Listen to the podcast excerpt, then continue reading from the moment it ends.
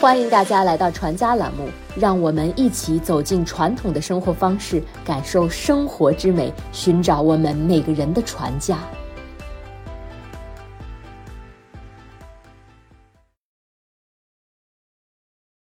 按照中国传统习俗，人们从小年腊月二十三至大年三十除夕夜，再到大年初一春节的早晨，都会放上一挂鞭炮。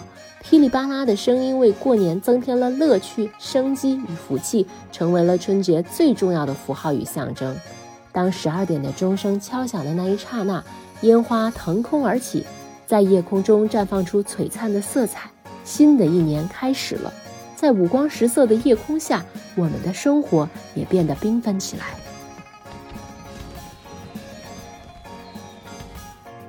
烟花和爆竹是节日里最具欣赏性、最具气氛感的事物。烟花爆竹在我国已经有了千年的历史。虽然我们常会把烟花和爆竹并称，但实际上烟花和爆竹是不同的。爆竹中一般只会添加火药，而烟花中会添加显色剂、增亮剂等化学物质，以达到五颜六色的效果。烟花由爆竹发展而来。由于爆竹在添加火药后便会密封处理，一旦引燃，立即发生爆炸，所以它的危险性要高于烟花。中国是最早发明火药的国家，也是爆竹和烟火的故乡。但是最早的爆竹和我们现在看到的爆竹有很大的不同。远古时代，我国还没有火药和纸张，人们利用火烧竹子产生的爆裂声音驱赶瘟神，表达对美好生活的憧憬和期待。爆竹的名字也由此而来。后来，人们通过各种化学实验，发现了硝石、硫磺、木炭合在一起可以燃烧爆炸，从而发明了炸药。有了火药之后，人们不再简单的火烧竹子，而是将炸药放入竹筒里燃放，竹筒爆裂可以发出更大的声音。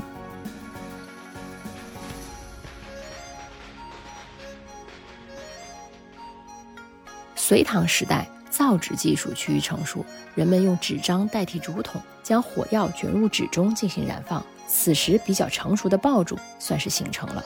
隋炀帝的诗《灯树千光照，火焰七枝开》描述的就是爆竹炸开时如花朵般绽放的美景。到了宋代，工匠们在火药中添加了其他成分，制造出五颜六色的视觉盛宴，爆竹也发展为烟花。宋代的烟花生产技术蓬勃发展，烟花的花色种类非常丰富，甚至出现了专门的烟火表演师。同时，烟花也从皇家贵族专供变成了民间娱乐商品。宋代集市上也有大量的烟花商品售卖。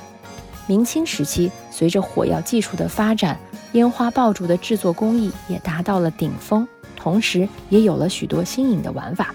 比如，为了增加热闹的气氛，不再单个燃放，而是进行扎架组合，将各种各样的花炮分组绑在木架上，再用火药线顺序连接起来，这样点燃之后可以连续燃放很长时间，而且可以组合出不同的形象，花鸟、人物、亭台楼阁，甚为壮观。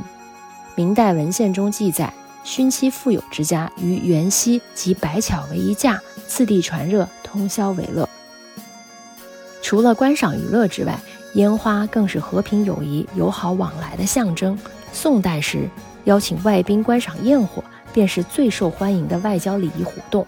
友邦人士乃至国家元首都以亲睹中国焰火为荣。清代招待外藩和各国来宾也用焰火晚会，成为当时最高规格档次的礼仪活动。这一传统一直延续至今，成为宴会节庆的重要礼宾仪式。烟花爆竹给我们带来了节日的仪式感和氛围感，承载着我们关于童年、朋友和家人的美好回忆，更承载着中国文化的美和意蕴。希望我们能把每一个日子都过得如烟花般璀璨。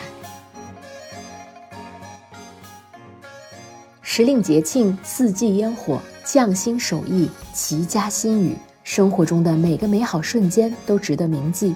在宏大与细微、寂静与繁华中，找到我们的初心。传家之旅，福慧传家。